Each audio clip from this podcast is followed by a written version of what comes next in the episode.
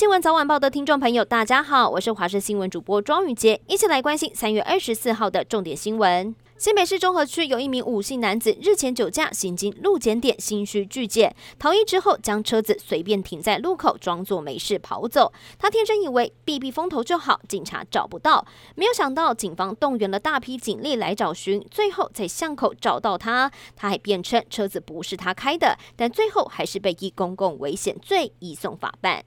南投市发生了一起纵火案，有毒品前科的七十年次廖姓男子，因为缺钱花用，跟家人要钱，但是多次索取不到，怀恨在心，于是到加油站用矿泉水桶加满汽油，返回家中纵火，火势一发不可收拾，造成了旁边民宅一共是有四户受到波及，而廖姓男子的妈妈从房子里头冲了出来，消防队员获报也赶紧出动将火势扑灭，而廖姓男子和妈妈、弟弟还有邻居一共四个人。人送医治疗，警方将他以公共危险罪移送。持续要来关注的是嘉义喜宴传染链延烧到了云林西螺文昌国小，有学生和确诊者的足迹重叠，因此预防性的停课一天，并且进行相关人员的筛检。而另外西螺农工也接获通知，有一名进修部的学生和确诊者住在一起，被框列了，二次筛检转为阳性。而校方也决议让进修部三个年级一共七十一位学生预防性的停课六天，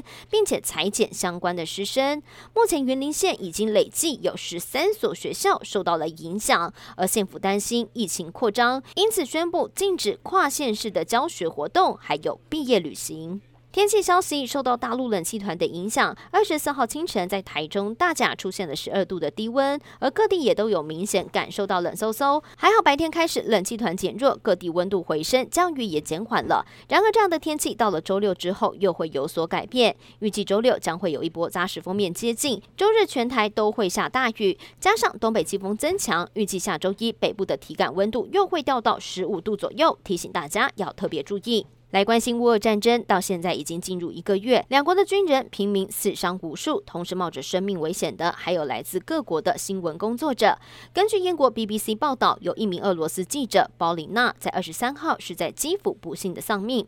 而俄罗斯和乌克兰陷入焦灼。日前，英国首相强生宣布要援助乌克兰大约六千枚的飞弹。英国也将会在北约和 G7 领导人峰会上面宣布提供两千五百万的英镑资金，协助乌克兰军事费用。北约也考虑要派兵到东翼。就连美国国会最近也通过了援助乌克兰计划。美国承诺向乌克兰运送第一批的武器，预计在未来一到两天之内就会送到乌克兰。娱乐消息：大 S 和韩国偶像团体酷龙成员具俊曄闪婚之后，这两个礼拜以来，大 S 第一次更新社群媒体。三月二十三号的深夜，她贴出了两张调酒瓶的照片，乍看之下好像在晒酒，但是却被眼尖的网友发现了，酒瓶上面的图案其实是偷偷在放闪。酒瓶上一男一女手上拿着电话，电话上还刻了代表两个人名字的英文字母 K 和 S，恰恰就像是他们两个人透过电话牵起了二十年之后得来不易的感。感情历程。